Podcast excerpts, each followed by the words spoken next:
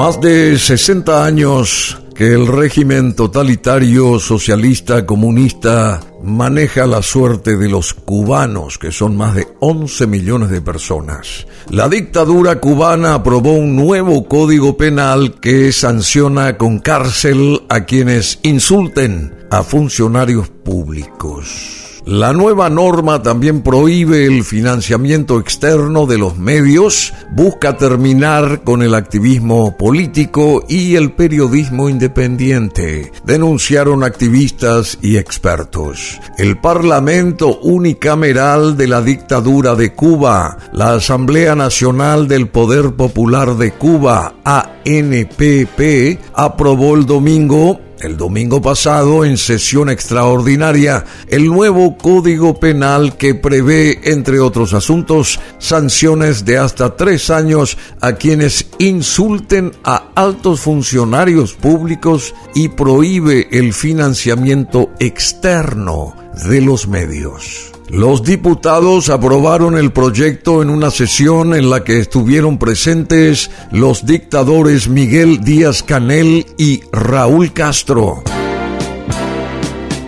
Activistas y opositores consideran que esta reforma acallará la protesta social y el periodismo independiente. El nuevo código que entrará en vigor dentro de 90 días cuando sea publicado en la Gaceta Oficial de la República, incluye 37 nuevos delitos como el de desórdenes públicos, entre comillas, para penalizar las alteraciones producidas en grupos o individualmente. Se cierra esto cada vez más no sé cómo podrían seguir respirando estos ciudadanos cubanos con todas estas normativas que emergen nuevamente, ¿verdad? Además, tipifica como delitos de sedición, entre comillas, a quienes se manifiesten o realicen acciones de desobediencia civil propaganda contra el orden constitucional y el Estado socialista o difundan noticias falsas que pongan en peligro el prestigio del Estado cubano. Penaliza la participación en actividades subversivas y las agresiones a las tecnologías de la información y las comunicaciones.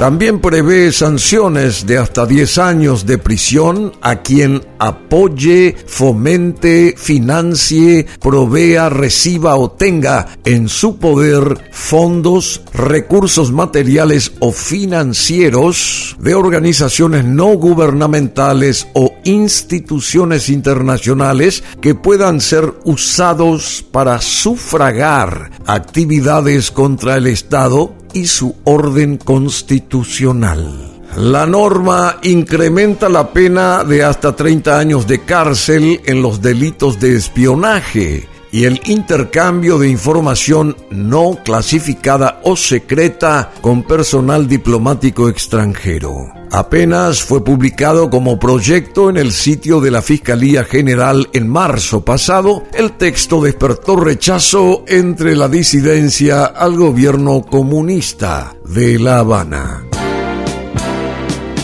El nuevo Código Penal es una nueva vuelta de tuerca del régimen castrista para intensificar la represión contra los ciudadanos, dijo a la agencia AFP René Gómez Manzano, presidente de la corriente agramontista, la organización más antigua de abogados opositores de Cuba. Esta legislación llega luego de las históricas manifestaciones del 11 y 12 de julio pasados en Cuba, las mayores en 60 años, que dejaron un saldo de un muerto, decenas de heridos y más de 1.300 detenidos, muchos de los cuales han sido condenados a penas de hasta 30 años. El repudio es masivo a este nuevo código penal de la dictadura cubana. Busca asfixiar la protesta social y el periodismo independiente. El régimen aprobó de manera extraordinaria la nueva norma. Activistas, expertos y periodistas denunciaron que criminaliza la disidencia y ampara el accionar de las fuerzas represivas del castrismo y sus grupos de choque.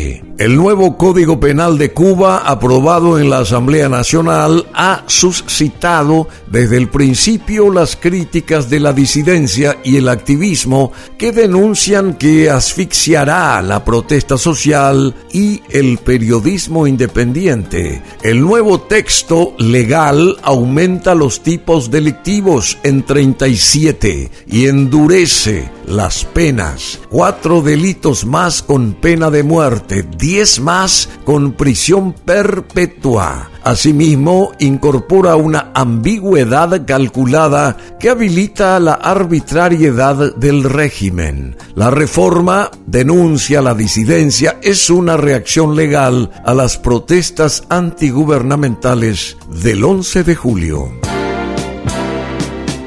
Lo más preocupante, afirman, son los nuevos tipos delictivos por desórdenes públicos y contra la seguridad del Estado, así como aquellos que penalizan la financiación extranjera de ONGs o medios de comunicación y la descripción del delito de espionaje. El abogado Fernando Almeida, en el medio independiente La Joven Cuba, consideró que el recién aprobado código llega a un nuevo nivel institucionalizando la violencia a favor de los intereses del Estado. Destacó el abogado Almeida que el texto exime de responsabilidad penal a aquellos que actúen para repeler o impedir un peligro o daño a los intereses sociales del Estado. También alertó que se exime de responsabilidad penal a policías, militares y funcionarios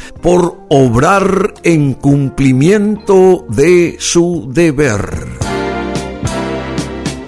Se mantienen además los delitos de propagación de noticias falsas y de sedición, que han castigado con hasta 30 años de cárcel a algunos de los manifestantes del 11 de julio y el de propaganda enemiga pasa a denominarse propaganda contra el orden constitucional. El nuevo Código Penal incluye asimismo como agravante la comisión en redes sociales de ciertos delitos como la instigación a delinquir, la calumnia, la injuria y los actos contra la intimidad y la imagen, como señala el medio independiente Inventario. Luego está el delito de espionaje, por el que proporcionar información a un Estado extranjero, a una ONG o a instituciones internacionales, asociaciones o personas naturales y jurídicas puede sancionarse hasta con 30 años de prisión, cadena perpetua y hasta pena de muerte.